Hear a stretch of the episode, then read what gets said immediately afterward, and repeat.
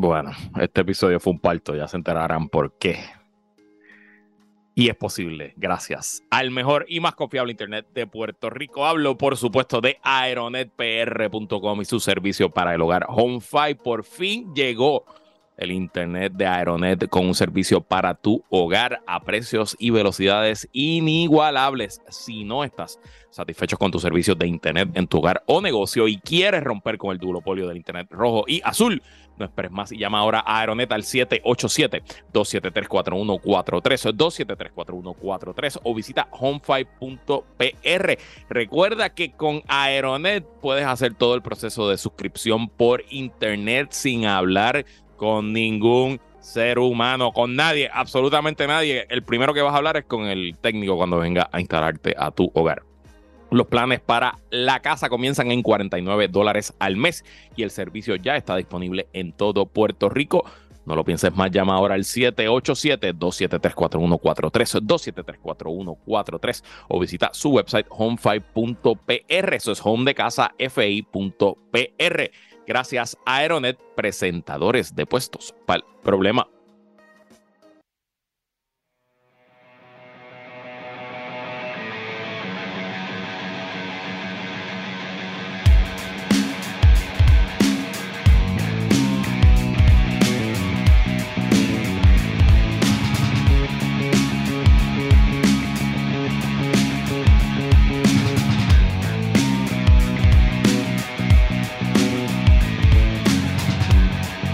Amiguitos, bienvenidos a este- esta edición de Puestos por Problemas. Se suponía. Se Nunca suponía, habíamos hecho, hace tiempo que no hacíamos un ensayo, pero hicimos un ensayo ayer. se suponía que esta edición que usted nos está escuchando nos iba a ver también. Correcto. La quedó súper cool. Iba a ser el primero en video, el primero. Y lo hicimos. Pero- se hizo, se hizo. Se hizo, se hizo, cabrón. Sí. Pero eh, tuvimos un issue con el audio y pues mi mi equipo y sus failsafe fallaron, así que pues nada, no, no pasó, pero va a pasar la semana que viene. Pasan qué cosas. Ah, Que pasan qué cosas, cosas que pasan. Así es. Este, Así que nada, eh, o sea, si la transmisión del Rocky Nif la cortaron a mitad para 50 millones de personas, pues que nosotros hayan fallado por un audio, pues nada, son cosas que pasan. Eso, pues, así es la vida. Pero nada, estamos aquí. Así que, de hecho, mi nombre en el Zoom que nos estamos conectando se llama Jonathan Papelón. Porque pues, tan papelón, así está. así que estamos, así que estamos, así, mi culpa, mi culpa y I own my shit. Así que nada, Ah. estamos aquí. Mira, Luisito Herrero Marí, este... Solo tengo que decir varias cosas. Primero, estuvo bonito hacerlo en video. Eh, eh, segundo, nos da break a producir algo más nítido de cara al próximo domingo. Y tercero, eh, si creen que este es el momento, pues aprovechen esta tragedia. Eh, si estás pensando invertir en publicidad, quizás apoyar un nuevo canal de YouTube puertorriqueño incipiente, no sé, es algo que pudieras considerar. Eh, además de eso, este hoy es sábado, así que ya pasamos, sobrevivió el viernes. No, no. eh, Sigue allí Fermín, ¿verdad? ¿Qué ha pasado allí? Fermín que- sigue allí, sigue allí. Fermín sigue. se- Fermín ya está cayendo en el corillo de Manuel Lavoy, el sobreviviente. Mm, es verdad. él está ya, él ya Coño, está. que muchos de nosotros odiamos al pobre Manuel Lavoy. Sí, pero él ya bien está- le ha ido, ¿viste? Que bien le ha ido en la vida a Manuelito. Sí, Sí, sí, sí, sí. Él está surviving. No, él es- es- está ahí. Ahí, no, no, no, ahí. muchacho está ahí y sólido y pues tú sabes. Así que. Para que tú veas que vienes a puestos para problemas y eso no garantiza que te van a votar. O sea, para que tú veas cómo funcionan las cosas. No, no, no, no. Pero, o sea, él ha hecho papelones después de la, de la entrevista a nosotros, pero no se ha ido. No se ha ido. No, y, y yo dije un, hablando de papelón, yo dije un disparate en mi programa el jueves, que, ¿Qué pasó? que quizás yo estaba especulando que porque no lo había votado, yo hablando con Jorge Dávila, y yo le dije a Jorge, pues quizás es que mm, no hay otra persona que, tenga los votos en el Senado, o sea, que él lo puede votar, pero entonces pues, se quedará vacante forever. Pero me escribió una persona que se ha leído la ley de las APP, que yo evidentemente no lo he hecho, y me dice que el director ejecutivo no va al Senado, porque en teoría la autoridad de las APP es una corporación pública, en teoría, aunque realmente no lo es, porque no es una corporación que ofrece servicios, vende productos, genera ingresos. Eh, y por, de esa manera, pues bypass al Senado. eh, eso es una ley de la era de Fortuño, que obviamente, pues en el gobierno de Alejandro no se cambió. Eh, así que Pierluisi pudiera cambiarlo porque le da la gana, porque es una junta de directores que él mismo nombra y que ya está, y que tiene los miembros confirmados y allí están. Eh, so, yeah, sigue sobreviviendo Fermín. sí, sí, sí, sí. Pero el que está velando, o el que están velando es a Gil Enseñat, aparentemente, para eso. Sí, sí. Pero, pero no sé. Eh, él, está él era el de vivienda que choteó a que salió públicamente primero cuando estaba con Rick y dijo que Elías lo había presionado en una entrevista conmigo. Siempre ha sido un, como así, un, un prospecto de así del PNP. Del PNP, Guaynabito, Guaynabito a Torre y Milla Sí, sí, es, corillo, es, corillo, es corillo Andy Guillemart. Es corillo eso mismo, eso mismo, eso mismo, Es corillo, de, es corillo del, del corillaje, del corillaje del poder detrás del trono. Y cuando Wanda eh, cuando pues Wanda decide correr, que empieza la purga en la administración, pues él se, lo sacaron para carajo porque él estaba apoyando a Pipo, Pierluisi. Este, él está en la Junta de Gobierno de, los Trenes Eléctricos ahora mismo. Y le preguntaron estos días si va a Paloma. No va a Paloma, pero sí creo que va para las APP. Sigue siendo mi, el nombre que está sonando así como que insistentemente. Así que nada, vamos a ver qué pasa. Mira, eh, se murió la reina esta semana. Eh, el, el mejor meme de la semana fue el de Wow, qué semana, estoy muerta. Este, gracias a quien fue que me lo envió, no sé en qué cuál chat lo enviaron, pero lo puse en Twitter y a la gente le gustó. Eh, fin de una era, ¿no? No creo que haya mucho que nosotros podamos decirle aquí que no la hayan dicho en otros lugares mejor. Eh, pero para mí siempre lo más, lo más interesante es ver las reacciones de los propios británicos como que hubo un par de entrevistas que la, el periodista se lo decía a la persona y la persona se enteraba ahí porque el periodista se lo estaba diciendo y se echaban a llorar y qué sé yo, y es como, pues no sé, yo no, quizás yo me ponga así cuando se muera Piculín o algo así, no sé. Sí, eh, sí, será. Este, nosotros, digo, nosotros hemos tenido así como que muertes que tú te dices, diablo, pero, este, sí, quizás por ejemplo cuando, cuando, yo recuerdo que mucho shock así cuando falleció Luis Raúl. O sea, que la gente no se lo esperaba. Y... Cabrón, que estás comparando a la reina de Inglaterra con Luis Raúl. bueno, pero es que nosotros, nosotros nuestra realeza... nuestra realeza Tú lo ves porque lo, ves como una persona de la farándula, como por eso, porque una persona que existe ahí. Sí, porque el cariño, el cariño, o sea, el cariño y el reconocimiento, sí, ¿verdad? No, qué sé yo, pues quizás para nuestros antepasados, pues fue la muerte de Muñoz, ¿me entiendes? Para, eh, qué sé yo, ¿me entiendes? Cuando para los PNP, pues cuando falleció Ferré, para los claro, cuando falleció Churumba. Pero que nosotros, nuestra, nuestra relación con el, reconocimiento del poder es como que deportistas, eh, artistas, personas así importantes. Eh, pero, pero sí, a mí me sorprende mucho, pero una de las cosas que que he empezado a ver en estos días, pues obviamente eso es que empiezan esta cobertura retrospectiva de lo que era la reina y toda esta cosa. Desde el punto de vista de, profesional de las comunicaciones, yo vi la transmisión inicial cuando BBC anuncia eh, que ella fallece. Y debo decir que el, ancla que pusieron, que se llama Woo Something, eh, eh, de verdad que de una clase maestra de cómo tú dar un breaking news con esa magnitud. Se llama Who Edwards. Who Edwards.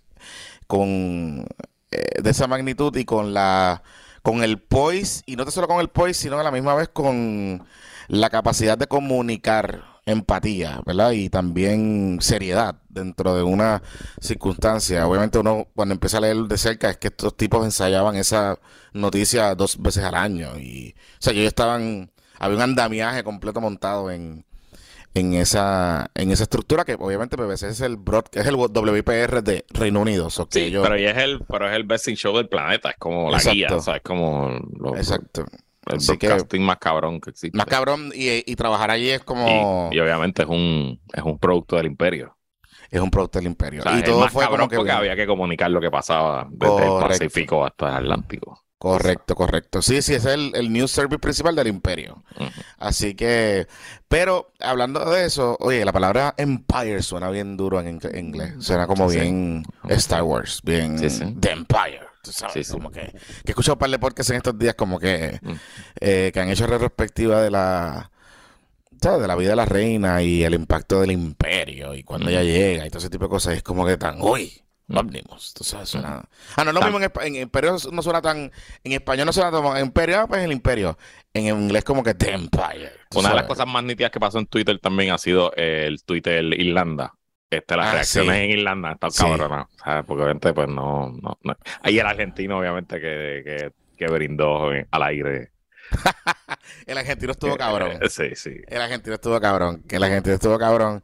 Y había gente como que decía que no sabía por qué carajo. Y yo, pues no, lo que pasa es que los argentinos no le tienen mucho cariño a, A los a la reina. no. A, los- no. y a los ingleses y a la reina particularmente Claro, por, la- seguro. por la de las Malvinas y las cuestiones. Así que, pues, Sí. tú sabes, no.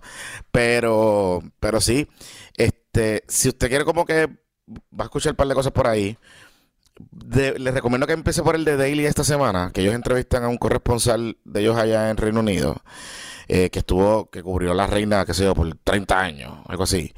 Y es bastante balanceado como un starting point para entender, digamos, el eh, cómo la historia en su momento va a, a ver a esta figura, ¿no? Este, desde la cuestión de cómo ella pues entra y el imperio se está desmoronando por razones fiscales y económicas y ella como que trata de transicionarlo a lo que se como invierte en el Commonwealth, como ella mantuvo el poder de la imagen de su casa ante los políticos que mucho, hubo muchos intentos de como que quitarle y reducirle su poder o su presencia, ¿verdad? En la vida de los ingleses, este, durante 70 años, hasta pues los escándalos, toda la cosa familiar, etcétera. Eh, que bien interesante cómo él lo explica, porque pues sí, oye, aquí hay mucha gente que se, que está viviendo el asunto de las reinas porque le encantan las monarquías y, y yo no lo, no lo, no lo juzgo tampoco. Pero también hay que balancearlo y ponerlo en el contexto porque ella no es más allá de la cosa realeza, ella es una figura política. Y, jugaba un rol diplomático importantísimo, quizás no en estos últimos 30 años, pero en los, en los primeros 50 años de su reinado, en medio de la Guerra Fría, del coloniaje, la descolonización de muchos países en África particularmente, pues jugó un rol bien importante. Así que es interesante que lo escuchen. Les invito a que lo escuchen para que estén eh, con el contexto completo de la situación. Eh, yo creo que, y ayer me lo comentaba Jorge Sanders en, el panel que yo tengo en mi programa, que mm, en cuanto al rey Carlos III ahora, ¿verdad? Pues hay que ver, yo creo que no tiene mucho margen de, mucho margen de, de rol.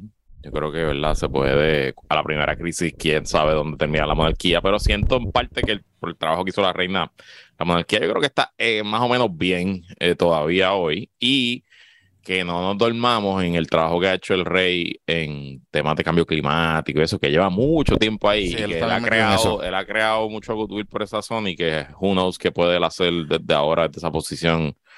¿Verdad? Y todo el mundo, pues como tiene 72 años, yo creo que hubiera sido distinto si él hubiera sido rey ahí en los 90, después de lo de Diana y toda esa cosa, pero ya, pues como es un señor de 72 años, eh, Mm.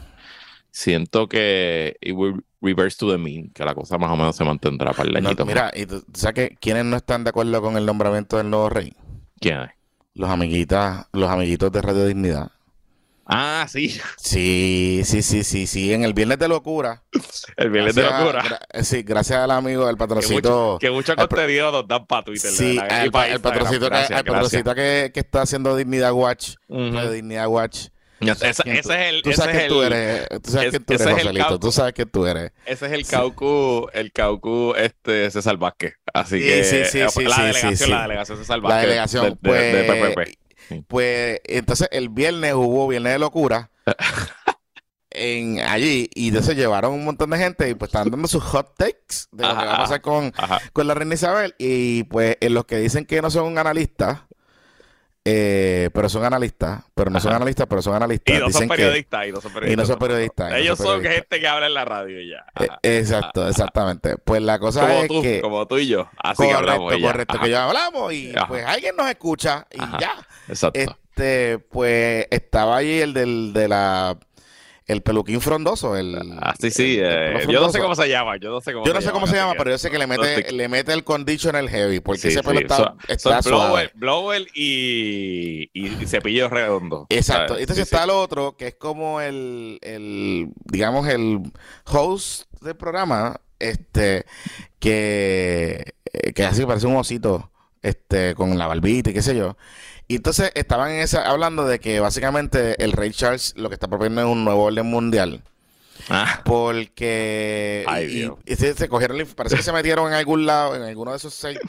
Sí, sí, eso, es, eso en algún grupo de Telegram o de, o de WhatsApp. Correcto. Que, Corre. Y obviamente algún canal de YouTube que ya el algoritmo los tiene ahí metiéndole ese cerebro ahí, todo podrido ahí, dándole cosas. Pues la cosa fue que ellos estaban hablando de que Ray Charles con estas cosas del cambio climático y todas las propuestas que le ha hecho, eh, pues que está, él está, él es uno de los principales proponentes del nuevo orden mundial. Cuando ya te dicen en una oración nuevo orden mundial, te dicen, esto no va a terminar bien, esto va a barranco abajo, tú sabes, esto va, vámonos en el rabbit hole. Y, y que básicamente cuando él llega ahí, se olvidan varias cosas, que número uno, Reino Unido ya no es eh, parte de la Unión Europea. ¿Verdad? Porque eh, Brexit, Corillo. Y lo segundo, que estas propuestas que él ha hecho este el, rey nuevo, pues obviamente las ha hecho en un contexto en foros internacionales, etcétera, pero él no es la figura política, o sea, hay un gobierno político allí, hay un gobierno electo por la gente, que son los que en última instancia van a tener que implementar esas políticas públicas, ¿verdad? Este, y, y tercero, eh, hablarle del calentamiento global y de el los efectos del cambio climático y cómo nos van a afectar, pues yo creo que debe ser una prioridad porque ellos son una, un continente isla, Corillo. O sea, está rodeado de agua. Sí, sí. Y pues, igual que nosotros, nos va a impactar el cambio climático. Heavy. Así que, eh, pues. Digo, igual que a todo el planeta. igual que todo el planeta, pero particularmente, pues, o sea, los, los países y los continentes con mucha costa, pues son los principales los más afectados, los que están viendo sus efectos. Digo, Pakistán tiene unas lluvias ahí, unas cosas ridículas en estos últimos días. Pero, pues, hablar de calentamiento, global ya no es hablar de teorías de conspiración de una orden mundial, Corillo. ¿Sabes? Como que yo creo que ya tenemos que dejar eso atrás. Hmm, si tan solo este no hubiéramos sido víctimas hace cinco años de un evento extremo, de clima extremo que se hace más posible y más eh, frecuente gracias al calentamiento global. Hmm. Ah, que se me olvida que eso fue Dios que nos castigó. que eso fue Dios que nos castigó por los matrimonios que por permitir que las mujeres se aborten. Porque está cabrón, porque eso está duro, tener un Dios tan, tan tan severo que te castigan con huracanes, pero bueno. No, cosas que Eso, yo no sé, porque yo, el, que, el que yo aprendí era el Dios misericordioso, el de amor, de pasión, de paz, todas esas cosas, pero no sé. Anyway, mira. Ten cuidado que después Ramos Rosario te saca de contexto y te pone en Twitter, como lo hizo ah. Residente. Jodiendo, saludos a Ramón. Mira, eh, tú sabes dónde están rezándole a Papito Dios, pero eh, y a la Virgencita en las posiciones rusas en el noroeste de, en el noreste de Ucrania. ¿Qué pasó ahí? Cabrón, yo no, ¿verdad? Es sábado, son las 10 y media de la mañana, pero Ucrania lanzó una contraofensiva hace dos semanas en el sur, en dirección a la ciudad de Gerson. Este, y esa contraofensiva hoy sigue, eso está ahí, están dándose duro. Y Rusia se estima que tiene como 30 mil tropas y Ucrania debe tener más o menos una cantidad similar, un poquito más, y están a bimbazo. Y eso empezó hace dos semanas. Este, y ha habido algún avance ucraniano, ha habido retragual, ha habido victoria rusa, de todo. Se están entrando duro. Eh, como dice un youtuber, Age of Empire, se están dando y no consejo. Este, pero hace como 72 horas, de nuevo, son, es sábado a las 10 y media de la mañana, Ucrania lanzó una contraofensiva sorpresa, que nadie la tenía en los libros, este, en el noreste del país, desde la ciudad de Kharkiv. Kharkiv es una ciudad que es la segunda más grande de Ucrania que está muy cerca de la frontera rusa, creo que está como a 90 kilómetros la frontera rusa, quizás menos. Nunca fue ocupada por los rusos, nunca la, nunca la llegaron a tomar, pero estuvieron cerca al comienzo de la guerra y todavía al lugar, a la fecha de hoy, eh, los rusos ocupaban, ocupaban gran parte del estado de Kharkiv. O sea, recuerden que Ucrania tiene estado, se llaman Oblast, pues Kharkiv es la capital del Oblast de Kharkiv y lo ocupaban un poquito, poquito en el área norte, pegado a la frontera con Rusia, y de ahí empezaba el frente de batalla por todo el este de esa parte, y de ahí llegaba el Donbass, Luhansk, eh, bla, bla, bla, la Crimea, todo, es, todo lo que lo que Rusia ha logrado ocupar de, de, de Ucrania desde que comenzó la guerra y lo que tenían ocupado desde el 2014. Bueno, pues los ucranianos lanzaron un ataque súper rápido usando todos los juguetitos eh, nuevos que les ha regalado la OTAN, que ellos lo estaban acumulando. Muchas de estas cosas no se habían visto en el, en el frente de batalla todavía. y usando como que tropas móviles, brother, han liberado como, como mil kilómetros cuadrados de territorio en 72 horas. Este, una ofensiva bien cabrona. Tomaron ya dos ciudades grandes, súper importantes. Una que se llama Izium, Izium en, que está en el este de Ucrania, que los rusos estuvieron, les tomó un mes básicamente para tomarla. La abandonaron esta mañana. Los rusos se fueron porque estaban eh, propensos a que los rodearan. La ciudad de Izium está rodeada. Eh, se entiende que los rusos lograron salir gran parte, pero se espera también que vienen por ahí noticias de cientos de, prisioneros de guerra, etcétera. We don't know, de nuevo. Todo esto está pasando súper rápido. Eh, el gobierno ucraniano ha confirmado solamente que han tomado 30 pueblos, no han dicho nombres ni mucho más, porque obviamente pues quieren mantener la mejor operación, la seguridad operacional posible.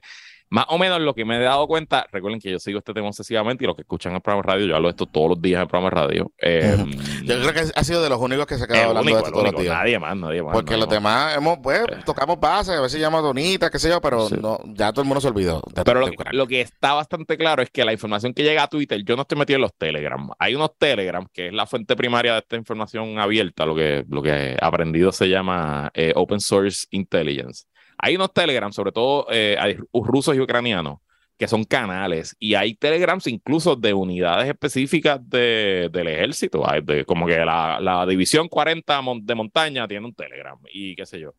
Y hay Warner Group, que son los, los mercenarios rusos. Em, tienen un canal de Telegram súper popular que se llama The Grayson, creo. Saludita a Todita. Creo que así que se llama el canal de, de Bagdad. A lo mejor, a lo mejor por eso es que eh, Todita le puse el nombre a su podcast. Este, entonces, pues, esa información de ahí se filtra para Twitter y entonces yo lo leo en Twitter. Y más o menos es como información un día de, vieja. Este, y más o menos el New York Times, CNN y los medios occidentales, ¿verdad? Que uno más o menos tiene acceso, se tardan como después 24, 48 horas más. O quién sabe lo que yo estoy diciendo hoy ahora sábado a las 10 y media de la mañana, qué carajo va a decir, va a estar pasando mañana domingo cuando usted escuche este podcast o sábado si está en el Patreon. Eh, pero hay que estar pendiente porque obviamente pues, todo el mundo está hablando de la reina y eso ha sido lo importante, pero hay algo pasando y, parece un colapso de, la línea rusa en el noreste de, Ucrania. Hmm, eso es interesante. Esto está interesante. Mira, este, Luis, antes de seguir con los temas, el vocero está reportando esta mañana que le radicaron otra querella a una querella nueva a Ricky Martin. Sí, ya yo entiendo por, qué demandó. pero está interesante me llamó la atención algo. Y es que esto es, o sea, e, es, diferente al, otro proceso, porque el otro proceso era un proceso civil. Esto es una querella en la policía. Y esto, es una querella criminal en la policía. Una investigación. Un policía va a ir a casa de Ricky Martín, debe estar ya en camino allí a investigar. Exacto. Y esto activa una investigación criminal. Punto. Potencialmente criminal. Eh, potencialmente criminal no, o sea, una investigación criminal.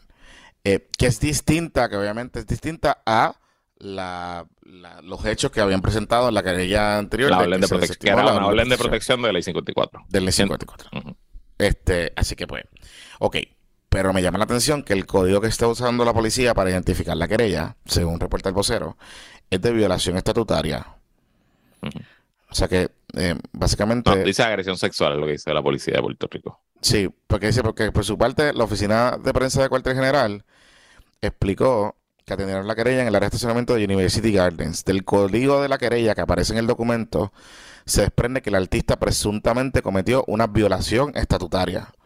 Que eso es que. Él, está diciendo que su, que su tío pues, tuvo relaciones sexuales con él cuando él era menor. Exactamente. Eso es lo que él está diciendo. Exactamente. Sí, lo que bueno, Si creemos que es la, persona, si es la misma persona. Si es el sobrino, exacto, porque no sabemos, correcto. si, es, si, es, la misma persona. So.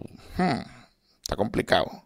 También dice aquí que, todavía, todavía está en la policía que no han ido a justicia, no han hablado con ningún fiscal todavía. Que es el proceso, es el proceso. Ellos tienen, la policía investiga, entonces el policía decide si eh, va a para presentar la acusación. Está, está complicado, porque pues ahora como tú dices, uno pudiese entender por qué demandó.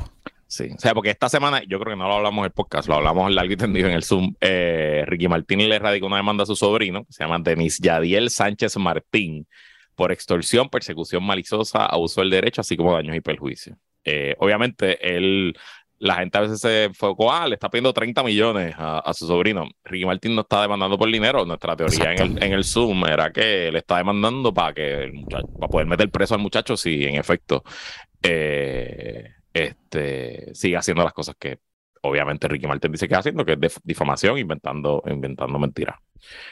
Eh, pero nada, ahora la policía va a investigar, so, mm, tendremos noticias. Tendremos noticias, así que está, está fuerte, está fuerte la cosa.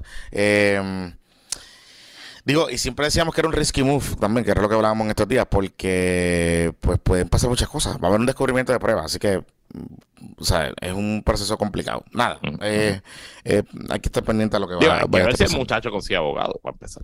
También. Sí, pero muchacho. Ay, mucho. Ay, bendito. Bueno, abogado le aparece. Sí, sí. Ay, bendito. es verdad. Es, más, no me extrañaría que sea el, mismo abogado de la desquiciada. Este, ¿Cómo se llama él? Este, Michael Corona, Corona. Michael Corona, sí, sí, sí. Oye, que Michael Corona perdió un caso. Sí, no ¿cuál? Había dicho. No sé. Sí, pues, ok. Eh, cuando, estamos haciendo, cuando estaba haciendo el research la semana pasada para, para el, episodio de Columna Corta, el deudor, descubrí que había un caso. No, ha contestado, ¿verdad? No ha contestado, no va a contestar. ¿Qué, va a pasar primero? ¿Columna corta eh, eh, contesta o, votan a Fermín? Hmm, ok, hmm, continúa. Se están peleando ahí, ¿verdad? Como que. Mira, este, pero pues entonces me di cuenta que había una demanda radicada por difamación de una empresa que se llama Dilo Comunicaciones o Digo Comunicaciones, creo que es. Ok. Eh, y esa empresa es una empresa que es de uno de los, de los eh, portavoces oficiales de prensa que trabaja con el gobierno de Puerto Rico. Se llama Juan José Díaz, creo que, es el nombre de él. Em, y el representante, el abogado de esa empresa, era Michael Corona. Ok. Le desestimaron la demanda. ¿Y a quién demandó? A Elo Molina por difamación. A Elo, ok, ok. Sí, sí, sí, sí, sí, mm. sí. Entonces, parece que se la, se la desestimaron por alguna razón. Parece que no diligenciaron bien la, la eh, digamos, los emplazamientos, no sé qué. Este, pero sí, pero él tenía una, tiene una, tenía una demanda pendiente también de información. Eh, así que sí, Open Season contra él, aparentemente. Bueno, pero por lo menos gana un caso, no todos los pies. Por eso, por eso. Mira, este, pues sí, cabrón, pues ese es el, el asunto. Eh, que él está por ahí pendiente. Así que nada, mira. Mira, pero, ajá. Ayer Dime. el nuevo día nos dio tema. Bueno, eso, eso te iba a preguntar. Ya yo entiendo por qué estaban como que los temas popularon. Popularon, El popularon, como dice. El imaginario, el imaginario de la pava. El, imaginario el, metaverso de la pava. El metaverso de la pava. Porque. el metaverso de la pava. Sí, el metaverso de la pava estaba activo. Llevaba como activo varios días porque. Eh, unas expresiones por ahí se estaban, se estaban como que otra vez filtrando supuestas encuestas, eh, habían empezado a hablar de ciertas cosas de candidatura. Y el jueves, en el Zoom, hubo como una hora por poquito, básicamente, porque entró allí Manuelito de la Paz Calderón Cerame, este, y estaba populeteando, y, eh, o sea, los populares, estaba también Chopercito Albelo, populeteando también, eh, entonces, tipo, Ángel Mato, o sea, estaba en la hora popular. Entró, hubo, como una hora popular ahí, sí, sí. Era como una hora por poquito. Entonces, todos eran alrededor de candidaturas y de temas de candidaturas. El guitarreño le, preguntó el otro día a, Manuel Calderón Cerame también, etcétera. Y el viernes, el nuevo día publicó una historia de ah, por, eso fue que empezamos, que, que eh, el guitarreño le preguntó a Manuel que para qué iba a correr que se iba a correr, para qué iba a correr en el 2024. Y Manuel le contestó para algo en San Juan. Eso fue lo que dijo. Sí. Así que, eh, este, nada, para el viernes, Gloria Ruiz Quillan que eh, una periodista del Nuevo Día muy reconocidísima que la que toma política la que toca política. Cubre, cubre, temas políticos y particularmente tiene deep access en el PPD no sé tanto en el PNP pero en el PPD sí tiene deep access. Y cuando el PPD ha querido o gente en el PPD ha querido pues sacar cositas y empezar discusiones y cositas pues las que describe Gloria Recuila nada malo con eso pero para que tengan un poco en contexto de que esta historia que publica el viernes está deep sources, ¿verdad? Está bien, viene de adentro del, del corille. de los Popo Kids, ¿verdad? Entonces, pues te habla de dos cosas. Habla de la gobernación y habla de, y habla de eh, la, la comisaría residente. Entonces la gobernación nos dice que hay cuántos candidatos, cuatro candidatos, cuatro candidatos. sí, nos dice, bueno, entrevistan a cinco, porque entrevistan también a Javi Villalba, que básicamente dijo, mira, yo estoy esperando el reglamento, no quiero hablar de este tema y no le contestó. Eh, pero ella pues nos deja claro que tanto José Luis Dalmau como Jesús Madero Ortiz están considerando no solo correr para la gobernación, creo que ellos son los únicos dos que están seriamente considerando correr para presidente del partido también en la elección intramural de febrero. Este, Hay que mm. ponerle un nombre a esa elección. Vaya, elección... ponte creativo. Vamos a ponerle un nombre desde ahora porque en febrero, para pegarlo desde ahora y que se riegue por todos los medios. Ok, ok. Este, la, la, elección de, los de los Popu Kids. sí, sí. Sí, pero no puede ser de Popu Kids porque esa José Luis Dalmau no cualifica a Popu Kids. Eh, entonces, eh, adicional a eso a Carmen Maldonado, la alcaldesa Morovis, que ya va a correr para presidente del partido, esa lo dejó claro, o sea que por lo menos van a haber tres candidatos. Si fuera José Luis Dalmau, Jesús y, y, Carmen. A mí me parece que Jesús y, y, Carmen, obviamente ya lo dijo, están claras. Están claros y van a correr para presidente. Jesús Manuel. Jesús Manuel y Carmen, yo creo que eso, digo, Carmen ya lo anunció. De hecho, Carmen envió un email este, este, esta semana a la base de datos de ella, del partido. Este, a mí no me llegó, pero me le dieron forward, como que básicamente diciendo, este soy yo, este es mi equipo, únete y un, un sign-up form.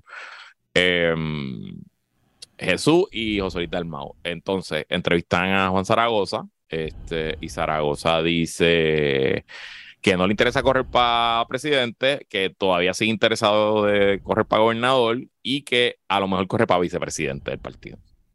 Hmm. Este. No me parece una locura. Esa, esa carrera de vicepresidente, honestamente, ahora mismo no, no creo que haya nadie sonando para esto, así que él, entiendo que es el primero que pone, que pone el, que pone el, pie.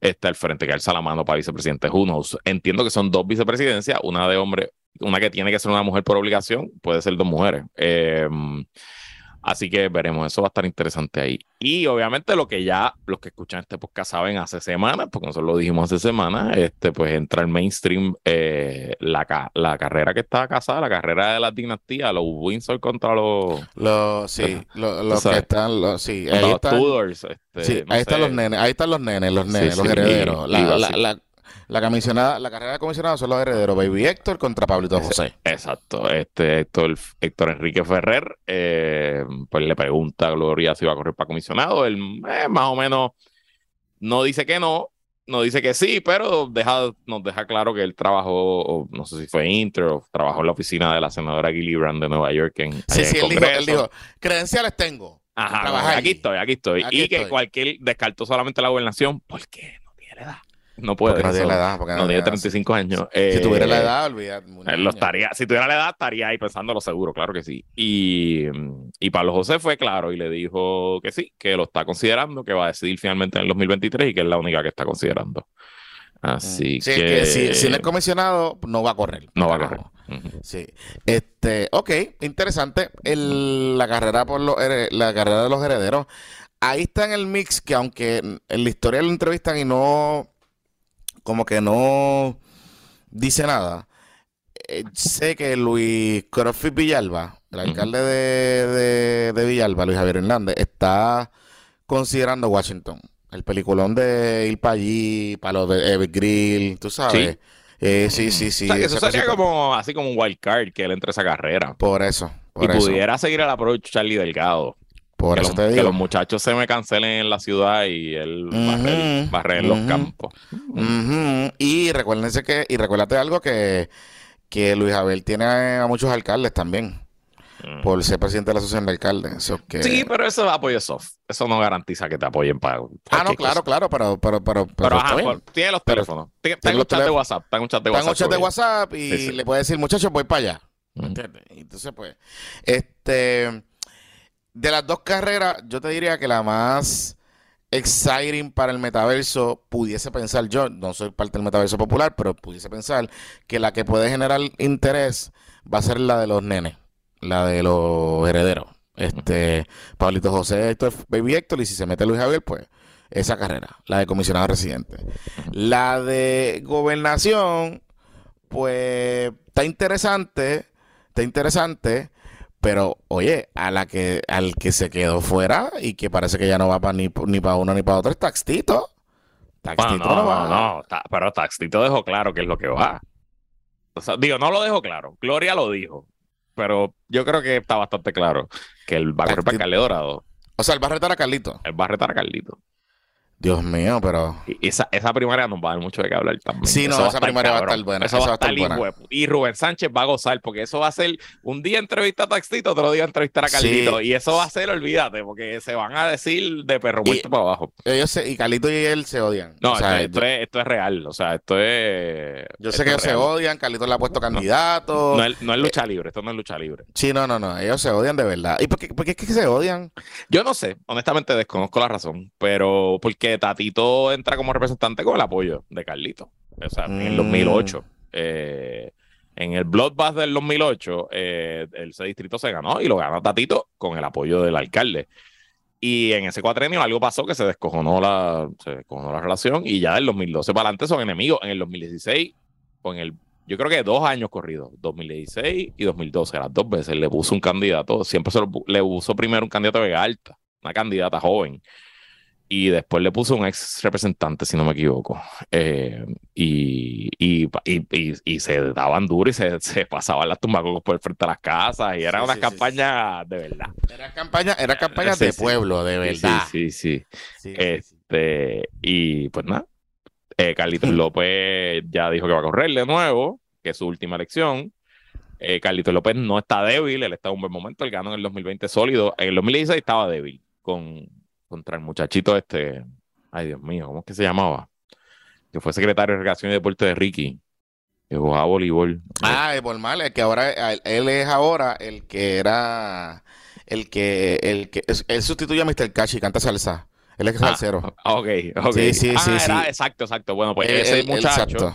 En ese muchacho. Le bajó, que era el, único negro, el único negro en el gabinete de Ricky de la gobernación. Hay que decirlo, hay que decirlo, porque los demás eran blanquitos, los demás eran blanquitos. De la verdad, hija de Dios. la verdad, este, hija de Dios. Eh, pues, ajá. Pero voy, a decir, voy a decir un comentario que tú me dices si lo tengo que borrar cuando lo diga. Eh, pues entonces, el único negro que consiguió lo sacó de dorado. Qué cosa. Eh, sí, pero, pero lo sacó de dorado, pero no era de. no, es dorado. dorado tiene un montón de gente humilde barrio pobre. Sí, no, no, no es dorado, no es dorado, no es dorado de los estudios. No, no, es dorado de los estudios. No es dorado beach. No es dorado beach. No es dorado beach. No es dorado beach. Sí. Así que, pues, nada. Este, pues Carlitos en el 2016 contra ese muchacho casi, no casi, bueno, sí, pues ganó por 800 votos nada más, creo que fue como 52 a 40 y pico por ciento, o sea, fue apretado. Eh, pero en el 2020 contra el mismo muchacho le dio una, una pela asquerosa. Una pela, sí, sí. Volvió a sacar como 65%. Sí, y ya, pero ya el muchacho estaba como que en otra cosa. Y estaba golpeado porque él había renunciado con, escándalo de, del gabinete de Ricky, o sea que no, estoy seguro que no pudo levantar el dinero, ni tuvo el apoyo que tuvo en el 16. Pero nada, le dieron una, una, una paliza. De hecho, yo creo que. Carlitos López me dijo que lo, quería retirar y lo, retiró. Yo le compré publicidad a Carlitos López el último mes. Yo, yo ni sé ahí mucho más, pero compré pauta, así que sé un poquito la campaña. Yo le dije a. recuerdo que ese muchacho en el 2016 eh, estaba. entró con. Con el corillo de, de, de, la gente de Pierluisi, los, los, los Pierluisistas, estaban con ese muchacho. Sí, lo estaban, lo ayudaron y qué sé yo. En un momento dado. Y de, hecho, o sea, hizo una tremenda campaña en ese momento. Particularmente también porque Carlitos no hizo campaña. Y entonces, pues, eh, pues, eh, había rumores en aquel entonces de que, que es lo que te, siempre te digo, o sea, Carlitos se va, va, a correr porque él siempre dice que se va a quitar y para dejar al hijo. Pero no sé, vamos a ver, a ver qué pasa. Pero va a estar bueno, Jonathan Lebron, eso te lo puedo garantizar. Sí, va a estar buena, eso va a estar buena. Mira, este, eh, de hecho, estamos aquí grabando y este fin de semana es el, la convención del Colegio de Abogados y Abogadas y Abogadas. Ah, es verdad. Eh, hay, hay par de chismes, pero no creo que les interese mucho a la audiencia. ¿De chisme? no, no, no hay chismes de la... No, no, no, de la convención no tengo ningún chisme, pero de, la campaña, de la campaña. Ah, bueno, pero de la campaña había un chisme que se acusaron hasta de racismo y todo. Le dijeron racista al pobre Kilikini. Al pobre Kilikini.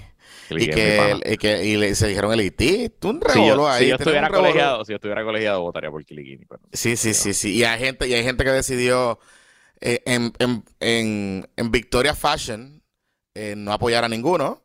Ah, Este, obvio, claro, seguro. tú sabes, Sí, este, sí, el- ese- porque el, el- el- el derecho al voto es sagrado, muchacho. Eh, Tú por sabes, eso. sí, no, sí. no, bueno, no, no, pero abstención y todo. Sí, sí. todo. Un saludito. Oh, un wow. saludito a José Javier Lama. Un saludito a José Wow. Javier Lama. Sí. Wow, qué, po- qué posición más, más, más Sí. este, valiente, ¿ah? Simplemente Eh, no, no tomar sí, ninguna sí, posición. sí, Yes, sí, sí, yes. sí, sí, sí. No, qué no, bueno pero ser mira, minoría, qué bueno es no tener que decidir. Anyway, mira, mira, pero este, al velo sale este cuerpo, por favor. Sí, sí, Este, sí, sí. ¿sabes? Sonaste bien al velo, muchacho. Sí, sí, sí, al velo sale este cuerpo, por Mira, favor. pero, pero, pero, de hecho, felicita, hay que felicitar a Lama porque se ganó un premio allí con en la convención. Ok. Entre los premios que ellos regalan, que ellos no regalan, sino que otorgan, pues, reconociendo a abogados eh, y abogadas destacadas. Y que se ganó el, mejor baloncerista, abogado baloncerista. No, no, no, no, no. No, uno de los premios grandes, Dios mío. Déjalo, Jodiendo, estoy él- jodiendo. él Yo está lo felicito, lo felicité en el Él chat. está estoy bien metido, él está bien metido y, Sí, y- él- y- y y- trabaja allí Estoy seguro que será, será candidato a presidente y ojalá sea Yo presidente. estoy del colegio seguro que eso es lo que él quiere hacer. Sí, y que lo yo haga, que lo estoy haga. seguro. Y, o sea, y si eh, usted es colegiado y ve a Lama, y si que Lama va a correr, vote por él. Vale. Él- le, me- vale. le va a meter duro. Le va a meter duro. Y, y yo creo que, o sea, del panel de la Guayabera a la presidencia del colegio, eso es un brinquito. Eso es, eso es un Eso es un o sea, brinquito, eso es un un brinquito. paso fácil. Yo creo que, imagínate, yo, creo que Lama puede reclutar a los a los a los, a los eh, abogados rogue de la asociación, a los que se fueron para Uh, unidad. a Sí, sí. unidad. Traer a sobrino. ¿Tú te imaginas que la gente te traiga a sobrino al colegio? ¡Diablo! ¡Qué clase de historia! Eso está de novela. Eso estaría Eso está de novela, eso está de novela, eso está de novela. Mira, este, a hacer Va, la mira, podemos hacer la papeleta unidad. Yo puedo colegiarme también, regresar al colegio y podemos hacerlo así. Ay, Dios mío. No, pero la campaña está dura, la campaña está dura y de hecho, oye, ¿tú sabes qué era cosa que me llama la atención? Que ahí hay voto adelantado y así, voto por internet. Creo que, votó creo que se ha roto por récord. todo. Creo que se ha roto récord bien cabrón. Ha votado más gente que nunca en la historia. Por eso te digo, por Sí. eso te digo, mira para allá. No, para o sea, y lo, lo hablamos en el Zoom y yo creo que en algunos de los episodios, Sí. eh, el colegio es una institución más fuerte desde que quitaron la colegiación compulsoria. Sí, estoy sí, sí, y se ve más vibrante, se ve más vibrante. Blessing in disguise.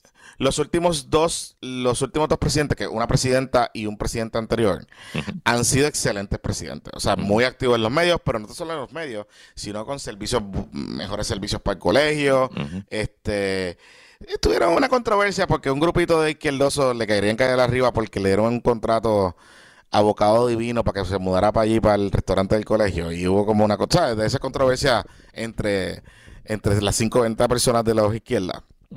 Este, pero más allá de todo eso, ha estado súper bien. Y sé que he hablado con compañeros colegiados y me dicen que la cosa ha mejorado un montón, particularmente el asunto de los servicios que le ofrecen a los abogados, que es usualmente la queja principal que tenía mucha gente de que se pagaba colegiación compulsoria y pues, tú sabes, eh, había que buscar las cosas por el lado. Pero nada, este... Cerrando ese paréntesis, mira, ya, ya está, ya, ya hay, eh, Sobrino dice que sí, que se, que se apunta Ahí está, al- muy bien. al- a la, a la coalición. Unidad. Mira, eh, sí. Unidad, unidad. unidad, unidad. Sí, mira, Es más, eh, y los, ok, esto- este va a ser ese día cuando él sea presidente, nos va a recibir en Guayavera y nosotros vamos a llegar en Guayavera y después vamos a almorzar allí en el restaurante del colegio, que es muy bueno, es, Es muy bueno. restaurante. Tengo mira, que- pero, pero tiene que ser una imagen así como la que hizo la Worde cuando le abrió la puerta a eso, Batia y a, eso, eso está y a- eso mismo, a- eso me y gusta. y sabes que tiene Sí. así que le abre la puerta Sí, sí, sí. y así eso mirando así y una foto. Necesitamos, eso. necesitamos dos tiros, el de la entrada de espalda a nosotros y- la contra, no sé cómo le dicen eso, el, el otro Hay de que buscar un. PNP, un PNP, ¿sabes? Un PNP marca diablo así, que sea el que abra la puerta. O sea, como que No, no, la eso, puerta. el PNP marcador es sobrino, no, la Ah, puerta por eso, por eso, la- por la va eso. a abrir Lama, Lama como presidente, Lama, Lama, nos va a es correcto. recibir, sí, y sí, Lama sale sí. así, asoma la cabeza y es, es verdad, es verdad, esa es la imagen, eso es verdad. Yep. Así mismito es. Eh, por las escalinatas del medio, o sea, honrando la toga. No, Ahí bien, que- cabrón, tiene que ser un tiro ahí, brutal. Es más, pues no te das un dron y todo, Un yo creo que podemos, yo que- que, que, que empieza así a nivel y suba. Nah, lo podemos hacer, va a quedar bueno. sí, sí, va a quedar bueno. Mira, este. Ya te tu- todo de campaña, Lama. Vamos, está con nosotros, cabrón. Mira, este, voy a. Antes de irme para la pausa, me hicieron un comentarito en estos días, porque en el último episodio estabas hablando de los de los muchachos influencers, los médicos influencers que están metiéndole a lo de las Ajá, aseguradoras. ajá, ajá. Y pues se indignaron porque le dijeron que eran tuiteros influencers, pero es que yo no lo dije nada malo. O sea, eh, Yo le contesté que yo tuite- tuiteo y luego existo. Está bien. sí, sí, sí, pero yo no, o sea, no. Digo, y creo que le están metiendo y creo que están teniendo impacto. Pues, pues eso fue lo que dije. Eh. Y en estos, en estos días estuvieron con David Becknott, Sí, este, entrevistando, muchachos, ya ahí San David estamos. con San David, no, no. Sí, sí, sí, con San David y estuvieron hablando de un par de cosas en un reportaje, porque acuérdense que como cumplimos cinco años de María, vamos a ver reportajes, documentales, Bea va a sacar un par de tweets, muy probablemente saquen el, co- el- el documental aquel donde eh, Mamerrito dice que él fue el que llamó a la fortaleza para decirle que en Levitown se estaba inundando y bla, bla, bla, bla, todas las mierdas de, de María. Eh, pero la realidad es que vamos a ver un montón de reportajes y también vamos a ver muchos corillos de Nueva York que tienen grants y que tienen fonditos que recibieron después de María. Tú sabes, tú sabes, los muchachos alineándose porque son cinco años. Es una... Se cumplen estos días los cinco años de los huracanes Irma y María y pues... Ya lo mano. sí. Yo voy a, a, menos que Redila me lo ordene, que quizás me lo ordenen, yo no voy a hablar ni un minuto de María. Ya, no- de verdad, cinco años, pues ok, está bien, nítido, I guess. O sea, ¿cómo te digo? Es evidente, uno, que la recuperación está atrás, como si, o sea, La mierda. Eso, ah, una mierda, un desastre. Dos, que al final del día, pues, ¿estamos listos para recibir otro huracán como No, María? No, claro estamos carajo. peor. Estamos Estamos peor. peor. Sí. Estamos peor. Que el efecto demográfico es que si la gente se fue, no se fue, bueno, pues ya la gente o regresó o no fue tan impactante como los primeros meses después de los huracanes. ¿Verdad? Eh, porque eso es lo que nos dicen los números. Se fue gente, pero no fue eh, como todo el mundo pensaba que se iba a vaciar la isla. Eh, así que el gobierno sigue igual, la Junta sigue allí. No ha pasado mucho. No ha pasado mucho. Este, y lo que sí voy a cerrar, y me voy a reiterar otra vez, otra vez, y me voy a reiterar con esta discusión de los médicos y del sistema de salud. Está bueno lo que estamos hablando. Y está, qué bueno que estamos levantando el tema con las aseguradoras y que meterles mano, etcétera. Pero si lo que vamos a terminar es, como me dijo esta semana, porque esto no me lo estoy inventando yo, el presidente del Colegio de Médicos Cirujanos, parte de la estrategia que ellos tienen es, eh, además de las aseguradoras, de los prove- de que los de los números de proveedores rápidos, esas cosas, es pedir incentivos contributivos para la clase médica. Y si esa discusión termina ahí de nuevo, pues vamos a hacer la misma mierda. Estamos dándole chavitos. Y, y aquí vamos a joder y vamos a hablar de los médicos y de los pobres médicos y no les va a gustar lo que vamos a decir en este podcast. Exactamente, porque hay médicos, y yo sé que hay médicos que han cogido el 4% y han abierto más oficinas y le pagan bien a sus empleados Claro. y todo ese tipo de cosas. Pero hay otros, que es su inmensa mayoría, que cogieron el 4% y es un windfall. Y No, y que de nuevo, es- La- no funcionó.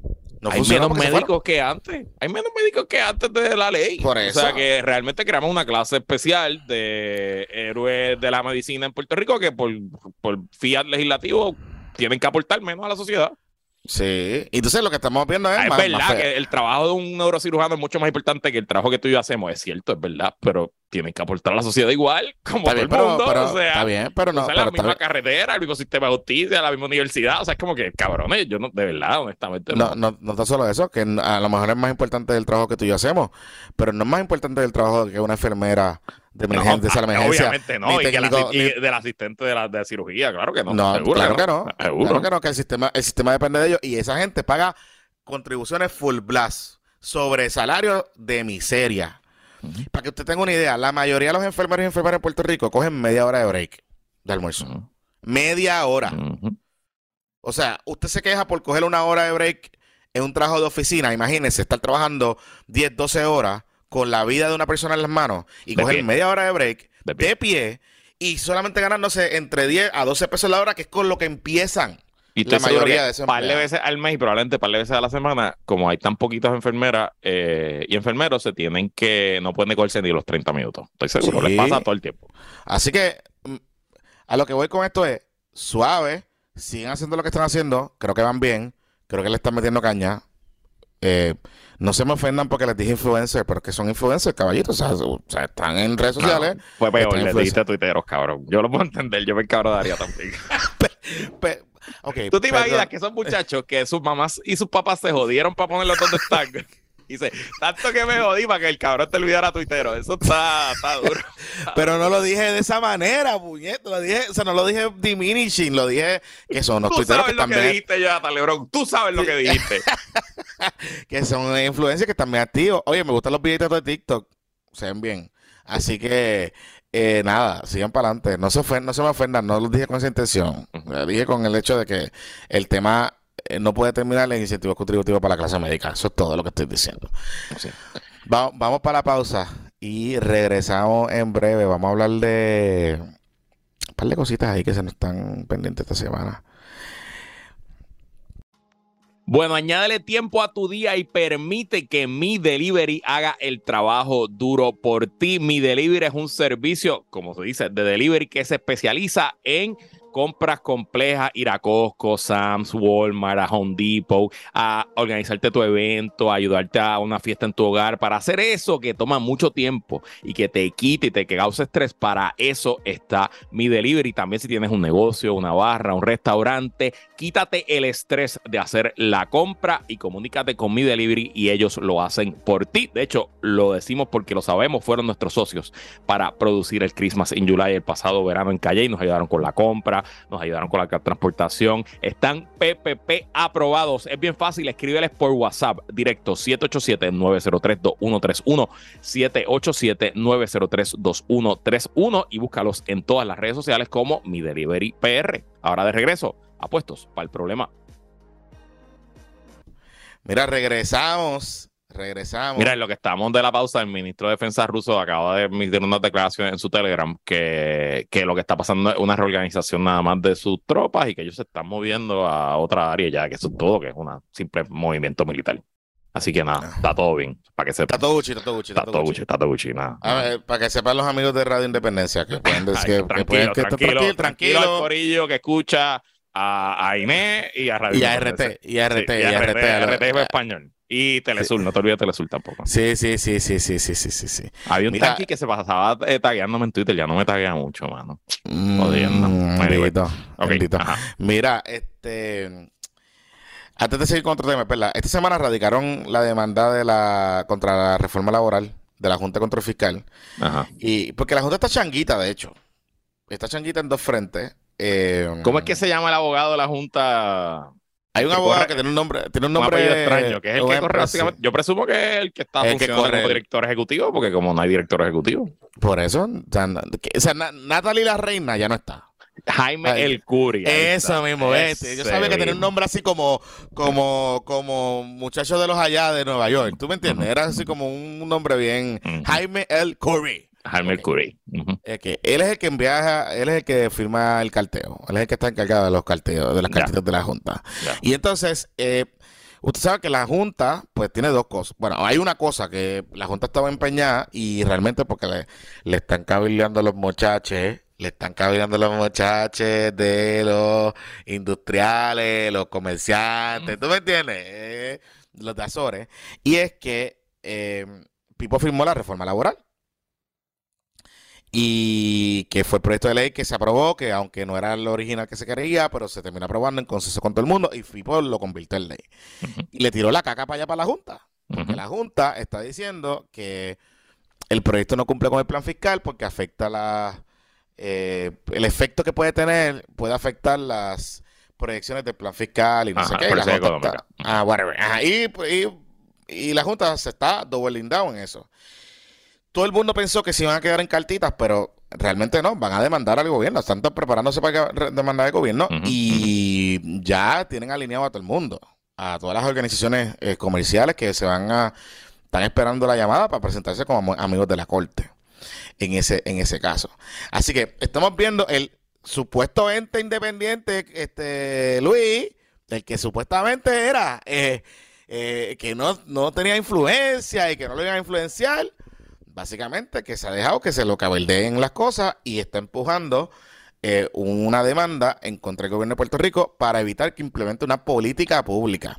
Y yo puedo entender, porque hay unas preocupaciones particularmente con el tema de los cambios en las reformas laborales y lo que eso es el efecto que tiene sobre empresas y sobre cómo tú manejas tus empleados. Pues tú vas a tener empleados que, tú tienes, hay empresas en Puerto Rico hoy que tienen empleados con la antigua ley vieja, la ley de la reforma Ricky y ahora con la nueva reforma. Tú sabes, eh, es complicado.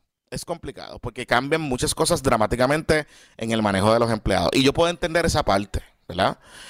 Pero aquí lo que está pasando también es que la Junta se está dejando eh, empecinada en que el gobierno de Puerto Rico haga lo que ellos quieran que hagan. Se está dejando comer el cerebro también por los grupitos, estos comerciales, los empresarios. Entonces, pues, yo pensaba que la Junta era independiente y era inmune al cabildeo, Luis. No, chico, no. yo no. creo que lo que tú estés diciendo sea verdad. No, no, no, no, lo puedo creer. Lo estoy diciendo aquí de cínicamente, pero imagínate tú. y la Junta estuvo tan, tan changuita que se, puso a jugar eh, el jueguito de la gallina con el gobierno central con la ley 52, con los incentivos industriales. Nene, sí. O sea, esta semana también la Junta changuita. Porque ya le voy a poner así, la Junta changuita, porque son unos changuitos. Después que... una foto de Jaime Mercurio aquí, una foto de, Juan Costa y es, precisamente tiene la cara de la persona que yo pensaba que era. Como que de un tipo así que es como un contable, así como un super saiyajin nivel, que cuando esa persona te habla, tú, no tienes idea, así como que, diablo, si tú lo dices, pues tiene que ser. sí, tiene cara de, ok, diablo. Si tú, lo dices... Sí, diablo, ok. Como que el, socio del bufete que le tenías miedo, como que, diablo, que no me asignen, que no me asignen a trabajar con este hombre, por favor. que te dice, lee, bruto, aquí se ha leído. Diablo, sí, sí, sí, Mira, este... Pues entonces esta semana la Junta, el vocero, publicó una historia que media confusa como está redactada, pero básicamente lo que decía la historia era que la Junta estaba lista para llevar al gobierno al tribunal también para evitar que implementara la ley 52, que es la ley que convierte el 4% este de la foránea. Usted sabe que el gobierno federal está pidiendo a, Paquito y al gobierno que me tumben el jueguito, que me tumben el vacilón y que lo conviertan en otro tipo de impuesto para que pueda ser acreditable en los Estados Unidos a esas entidades. Correcto. Y eso pues es una negociación, eso está para adelante y para atrás y no se, aprobó el, último día de la sesión legislativa ahí, y Pierluisi la hizo ley ahí ahí mismo, ahí mismo, al momento. Pero, pero no esperó, él puede esperar, no esperó. O sea, se lo enviaron del Capitolio y la firmó. Eh, sí, sí, sí. O sea, se antes, el, antes del 1 de julio, porque cambió Se lo enviaron por WhatsApp, se lo enviaron por WhatsApp y lo firmó. Del 1 de julio, correcto. Exacto. Entonces, la cosa es que aquí hubo reuniones con todo el mundo, hubo gente que estaba en chisma, pero después al final todo el mundo se alineó. Y yo recuerdo en esa discusión que en las reuniones estaba participando la Junta. Inclusive la Junta le había pedido al gobierno y a la legislatura que hicieran unos cambios en el lenguaje y en algunas disposiciones del proyecto y el gobierno accedió a esos cambios y la legislatura también. Entonces de momento esta semana el vocero nos dice que la Junta no estaba de acuerdo con ese proyecto que eso no... no... es que no estaba de acuerdo, pero que no había certificado. Que no lo había certificado yo, pero, pero entonces yo me quedé como, pero, pero Paquito, Taxtito, Jesús Santa, o sea, todo el mundo había dicho que había acuerdo con todo el mundo, o sea, como que todo el mundo está alineado, que, que inclusive el Tesoro Federal lo que estaba esperando es tráigame la ley ya, o sea, como que vamos para adelante. Pues la Junta lleva dos meses. Lo que nos enteramos es que la Junta lleva dos meses y pico que no ha certificado el cabrón, la cabrona ley, que está en cumplimiento con el plan fiscal, porque recuerde que promesa le exige que ese tipo de ley tiene que haber una certificación de cumplimiento con el plan fiscal de la Junta. Y que esa certificación no la han hecho y que no se la han enviado al Tesoro Federal. Entonces, el viernes cuando estaba en el panel de Guayavera con José Javier Lamas y Cristian Sobrino, el sobrino me da cuenta que él tuvo, que tuvo conocimiento de que aparentemente la Junta sí está alineada con la ley y que está, o sea, que no tienen ningún problema. Ellos fueron parte de todo el proceso. Ellos fueron parte de todo el proceso.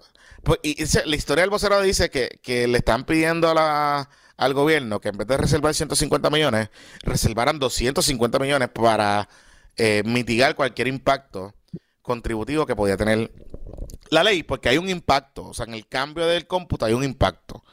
Eh, y entonces, eh, esos santos dice, bueno, esos chavos están, se pueden hacer. Ah, no es tantísimo en un presupuesto gigante de nosotros. Pero que la Junta esté diciendo que no está de acuerdo, pues está el gareta, porque la Junta, si tú, esta ley es el proyecto de la Junta, básicamente, que la Junta pidió eh, de, cómo, de cómo computar los ingresos. Y entonces, pues yo no sé si es que la impresión que me da es que la Junta y los muchachos que ganan buen dinero y los, y los abogados que contratan la Junta ganan buen dinero, se están acostumbrando al guiso y no se quieren ir los muchachos. No sé, Luis, me da esa impresión. Me da esa impresión. No, los muchachos, pues quién se quisiera ir si están facturando lo que están facturando. Además que eh, eh, fue me parece de, lo que tú dices y lo que te dijeron en el panel de la Guayabera y de lo que leemos de la prensa, que al final del día era una niñería de por lograr hacer el POTS. Exacto. Y ya, o sea, es por quitarle 250 millones a Paquito y al gobierno, para que no tengan acceso a dinero y que el acceso lo tenga la Junta. Eso es todo. Al final del día es sobre control burocrático del poder más importante que tienen los burócratas, que es el de gastar dinero. Exactamente. O sea, básicamente, básicamente eso fue lo que yo entendí que querían quitarle los 250 millones a la cuenta del secretario para que el secretario no tuviera esos chavos. Y ya. Este, recuerden que la cuenta, cuando yo hablo de la cuenta del secretario, no es que el secretario entra a, mi banco PR y chequea. Entonces, no, no, no. Lo que pasa es que la cuenta, la cuenta de tesorería, digamos, donde entran los ingresos, el, power of the purse, el poder del, de, la, de la cartera, el tesoro eh, lo tiene el, secretario, se llama la cuenta del secretario, ¿verdad? Porque es el secretario, digamos, en su poder, como se diseñó, el que controla el tesoro de Puerto Rico, ¿verdad? Lo que los ingresos del gobierno. Así que cuando se dice la cuenta del secretario, pues de la cuenta del secretario es que se paga la luz, el agua, eh, los salarios de los empleados, etcétera, y pues todas las cosas que el gobierno, las obligaciones generales del gobierno de Puerto Rico. Así que pues quitarle 250 millones es, una changuería. Yo creo que es una changuería y joder. Es ganas de joder. Es ganas de joder. Punto. Porque, porque es como tú planteas. O sea, si al final del día es un efecto sobre la implementación de la ley, pues deja que se implemente y si al otro año hay que revisarla en el próximo presupuesto del año fiscal que le sigue, pues tú le dices a Paquito, pues mira, en vez de reservar 150, tienes que reservar 250 millones porque hubo un impacto, una deficiencia de 250 millones. Pues está bien, pero no es ir al tribunal y, evitar que se implemente, porque la incertidumbre que esto le crea a las empresas. Que curioso, esto no son empresas que le pagan 7.20, eh, 8.50 la hora, porque ahora son 8.50 la hora a los muchachos. Son empresas que pagan salarios en el top tier en Puerto Rico. y, y, además de que en el top tier salario generan ingresos para el, para el gobierno de Puerto Rico, para el fisco, y el impacto en los municipios de esas empresas. Y si no, llame a Papá Alejandro en Junco para que usted vea lo que pasa allí. Si se va este Amgen de allí, eh, sería una crisis brutal para Puerto Rico. Mm, sería una crisis cabrona. Así que, tú sabes, está, duro. Sí, sí, obviamente nos deja claro cuáles son las prioridades de esa gente. y por qué, en efecto, ha sido un fracaso rotundo. Porque el día que se escriba la historia de la quiebra de Puerto Rico, eh, una cosa es lo que pasó en el tribunal y cómo se renegoció la quiebra, la deuda y los años que nos dieron de no pagar deuda, y eso es positivo. Pero la operación de la Junta de Control Fiscal como ente supremo superior, lo que ha sido es un malgasto, un derroche de billones de dólares, tristemente el gobierno de Puerto Rico, de los, de los ciudadanos y ciudadanas de Puerto Rico, porque eso no lo paga un Sam, eso lo estamos pagando nosotros con nosotros. nuestros Bueno, que son funcionarios de gobierno. Lo que ha sido es un derroche de fondos y la creación de otra burocracia más que, como todas las burocracias, buscan eh, mantenerse en el poder y agregar más ingresos a ella. No tan solo eso, que le dio trabajo a un chorro de manganzones y bambalanes que en su vida habían tenido un trabajo de verdad. Mm. Y que en su, más allá de sacar la licencia en el sesco, o de pagar una planillita o comprar un sello de renta interna, no había tenido cero contacto con el gobierno. Cero contacto con la realidad de cómo funciona el gobierno público, cómo funciona la cosa pública, cómo se hace política pública y cómo se implementa y, el efecto que puede tener en la gente. Esta gente tienen detenido un montón de cosas ahí en la Junta. Un montón de cosas que las agencias pudieran haber hecho hace tiempo. Que el mismo AFAF con el expertise pudieron haber implementado hace tiempo de cambios fiscales, reorganización de empleados, eh, poder mejorar los salarios a los empleados para poder retenerlos y contratar gente. O sea, Hacienda, el Departamento de Hacienda, que es la entidad que yo pensaría, yo como Junta de Control Fiscal, pensaría que es la entidad más importante porque es la que recauda dinero. Hoy le hacen falta empleados y tiene una hemorragia de empleados porque lo que le paga es una miseria a empleados que si se van al sector privado, no fuera a Puerto Rico, al banco, a un banco, vamos, a una agencia de cobro privada, se ganan dos y tres veces más de lo que se ganan en Hacienda.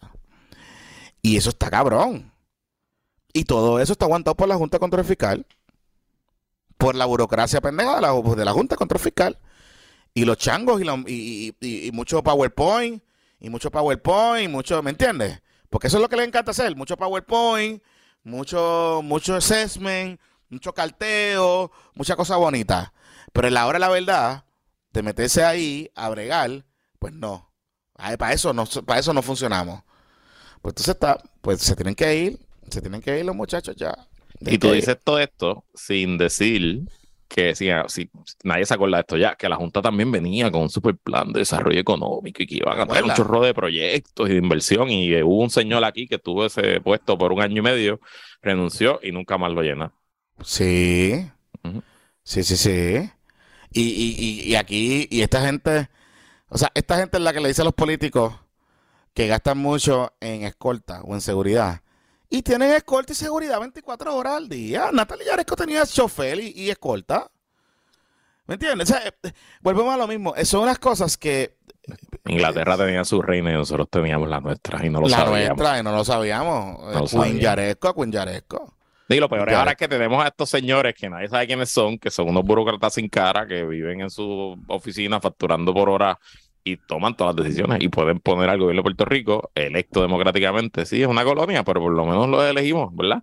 Eh, y decirle, no, no, no, es que hasta que tú no me guardes 250 millones una gavetita que yo voy a controlar, no, no, no te vamos a echar mm. para adelante el proyecto más importante de que depende el 20% de los ingresos. Que llevas, que llevas diciéndole como cinco años, advirtiéndole como cinco años o más, jodiendo al gobierno que tenía que ponerse mano, eh, de acuerdo.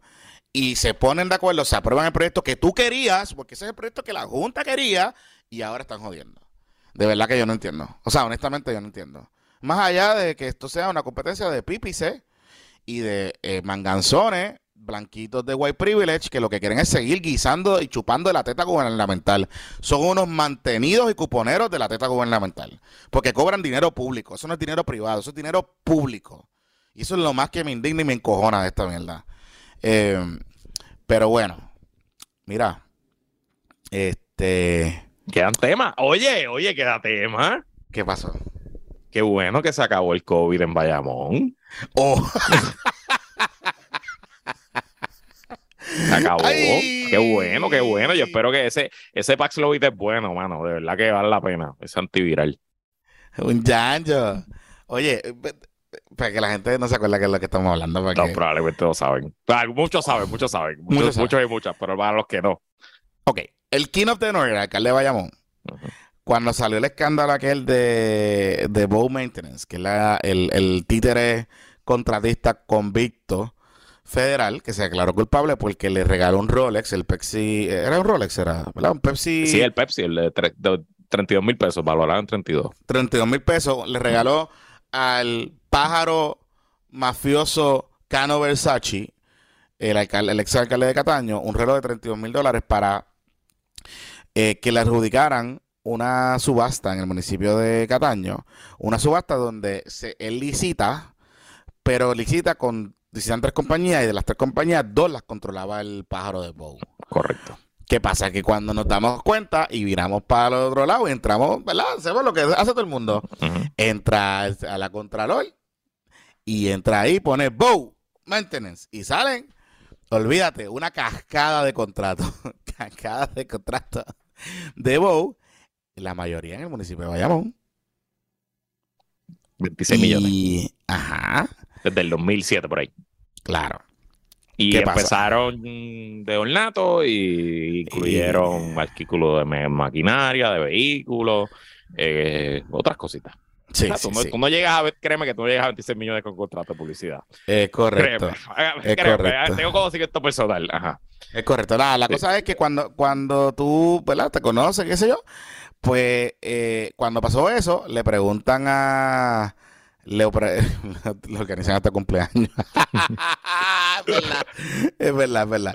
Este, eh, la cosa es que cuando le preguntan al alcalde de Bayamón, él se pone parejero. Primero dice que no pasa nada. Después dice, después manda a su gente ilegal en Bayamón y al otro día cancelar los contratos. Y después ese mismo día dice, by the way, tengo COVID, me voy a coger unos días. Y se desapareció. Hasta que esta semana apareció. Hizo una conferencia de prensa. Hizo una conferencia de prensa en Bayamón, en su reino, en su feudo.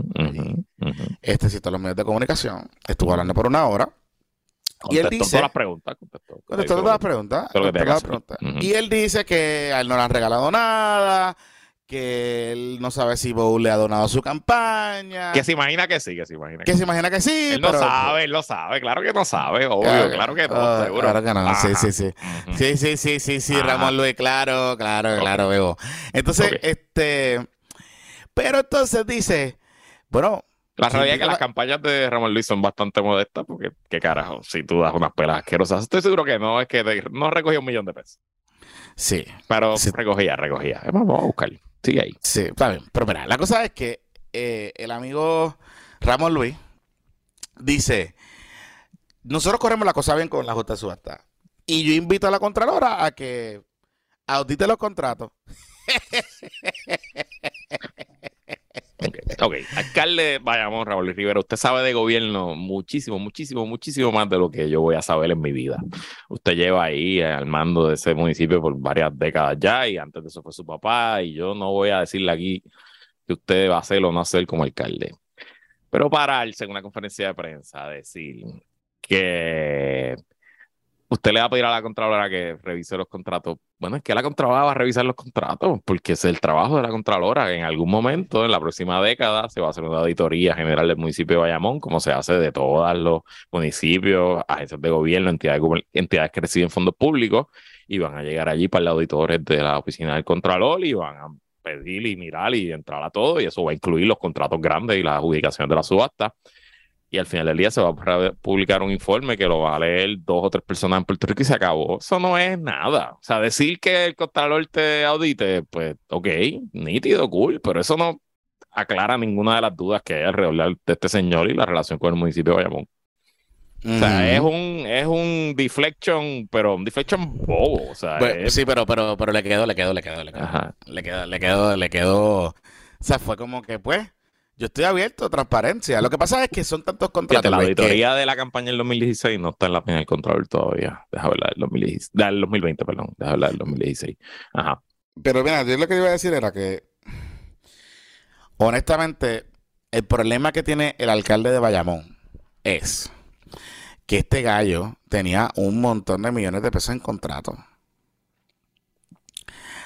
O sea, es... Eh, si no era el contratista principal, era de los primeros tres. Por eso, pero es virtualmente imposible. O sea, es virtualmente imposible que de la cantidad monumental de contratos que tenía eh, o que, o que tuvo esa persona en el municipio de Bayamón por los años que lo estuvo allí, que todo, que no se encuentre algún tipo de regularidad. Porque es que, o sea, digo, oye, si eso es así, hay que darle el megatrofeo al King of the North, que corre eso allí bien cabrón. Pero es un montón de contratación y, y, y quiero ser bien enfático en lo siguiente.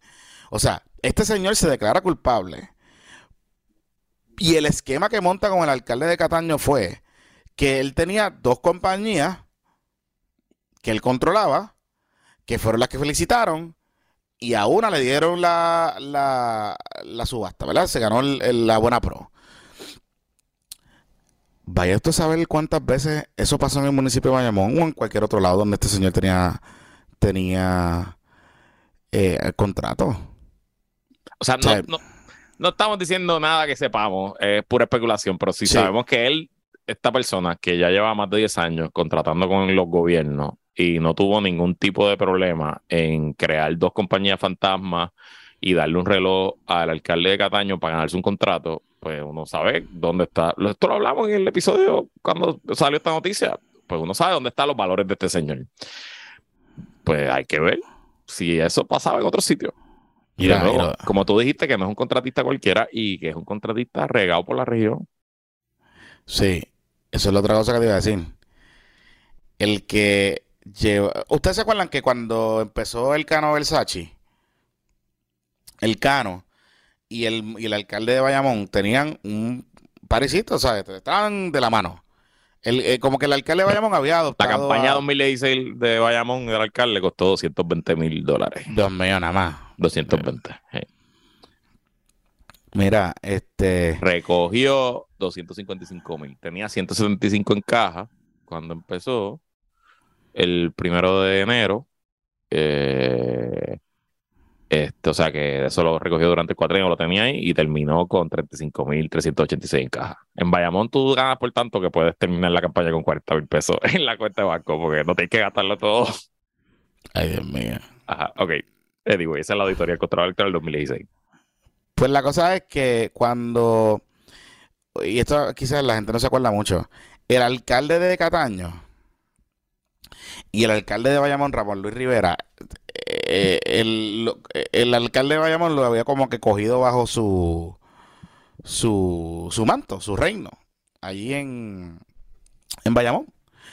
Em, o sea, cuando empezaron y como que lo estaba mentoreando y ellos hicieron como algunas cosas juntas, etcétera. Yo no quiero pensar cómo fue que Bow llegó a Cataño.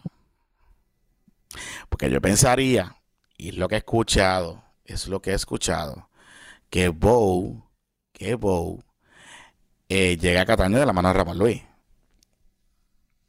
Como tal. Yo no estoy diciendo, volvemos, no estoy diciendo que había un Pichel y Catcher. Pero, pero, pero, no es un problema, o sea, es un potencial problema, puede ser un potencial problema para el alcalde. ¿Que lo puede destruir y que, como dice Columna Corta, va a hacerlo renunciar? No, no creo. O sea, el alcalde de Bayamón es demasiado poderoso y está muy sólido políticamente para que, digo, a menos que lo cojan en las manos en la masa, tú sabes, como que. Pero, pero sí. Eh, y, y lo otro es que hay otros contratistas en el municipio de Bayamón que también son preferidos de la administración municipal.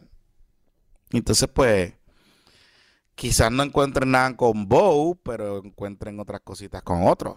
¿Me entiendes? O puedan encontrar otras cositas con otros. No sé, no sé, no sé al final, yo creo que puede salir bien y lo maneja bien. Y lo que hizo en la conferencia de prensa de contestar todo es lo que tenía que hacer. Es lo que tenía que hacer. Pero bueno, mira, ya para finalizar. ¿Qué pasó con Guarita Vázquez, Carcet? Ok, so esta semana hubo dos cosas interesantes en el caso de Wanda. Ustedes recordarán que al principio el juez Raúl Arias, motu propio, entiendo que fue motu propio, eh, puso una orden de mordaza en el caso, ¿verdad? Y no le permitió a las partes hablar con los medios. Eh, hace como una semana y media, Wanda Vázquez fue a su Twitter y subió un buenos días con una grafiquita de un mensaje inspiracional este, de algo de la injusticia y qué sé yo.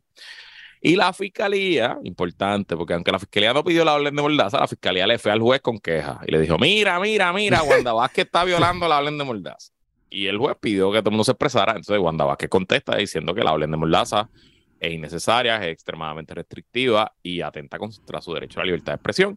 Y yo, honestamente, creo que Wanda Vázquez tiene razón. Eh, las órdenes de Mordaza, esto es importante recordarlo, no son la excepción, no son las reglas, no existen en el noventa y pico por ciento de los casos y aplican en cosas muy particulares, como por ejemplo cuando el pana tuyo, Sisto George, este, se va a loco. Pues, George se merece su orden de mordaza porque él está a lo loco. Pero la gobernador, ex gobernadora de Puerto Rico, una figura súper pública en un juicio que ella tiene que pues, defenderse, pues en verdad es una arma bien poderosa para el gobierno decirle, no, no puedes hablar. Ah, que hablar usualmente es malo para los acusados y las acusadas. Sí, sí, usualmente el abogado no quiere que hablen, pero en un caso mediático como este, coño, que tú le quites esa herramienta, pues me parece, me parece eh, difícil. Y interesante, el propio gobierno dijo que no tiene problema con que se levante la orden y que se trabajen las cosas caso a caso. Que si ellos ven que que si ellos entienden que alguna de las partes se está saliendo del, de la línea, pues que le vayan al juez con la queja y que el juez decida caso a caso si, si es impropia la conducta. Así que yo presumo que se va a levantar la orden de Mordaza, veremos, estaría nítido tratar de conseguir a, a Wanda Vázquez o a sus abogados a este podcast. Mm, eso sería Mm. interesante. Em, pero lo otro es que eh, comenzó el Discovery, el gobierno radicó su primera moción detallando la evidencia que tiene y eso incluye 14, 24 audios. Hablamos, llegamos a hablar de esto el martes, no recuerdo. No, Em, bueno, ya una precipita, pero no, que están pidiendo una protección ahí rara. Exacto, y pues par de miles de páginas de documentos, eso es típico. Las 24 grabaciones, pues obviamente capturaron la, la atención. Mm, Yo no creo que haya, hayan grabaciones de la gobernadora como tal, eso deben ser los wires, que eran los micrófonos que estaba usando eh, John Blakeman y Frances Díaz, que era la presidenta del Banco de Bancrédito, y eso ocurrió todo 2021 en adelante. También deben haber grabaciones de Joey, de Joey Fuentes, porque Joey Fuentes es la evidencia, es el que habla con R. Bellutini. Ujú. Eh, así que yo no creo que haya nada de Wanda en, la- en esas grabaciones. Pero lo otro interesante es que eh, la moción de la fiscalía explica que hay cierta parte de la evidencia que se va a trabajar mediante una ley especial que se llama CIPA, si no me equivoco, que es el Confidential Information Protection Act, si no estoy, si no estoy equivocado, eh, que es una ley que se activa cuando parte de la evidencia que el gobierno trae en un caso criminal es evidencia top secret, evidencia protegida, evidencia de inteligencia, porque tiene todo el sentido del mundo. Si el gobierno va a acusar a Donald Trump de espionaje, pues el gobierno tiene que presentarle a un jurado y un juez la evidencia que establece que hubo espionaje y esa evidencia pues, pues es evidencia secreta, top secret, y entonces pues si eso entra un docket a un, a un expediente de un tribunal, se convierte en información pública y cualquiera pudiera tener acceso.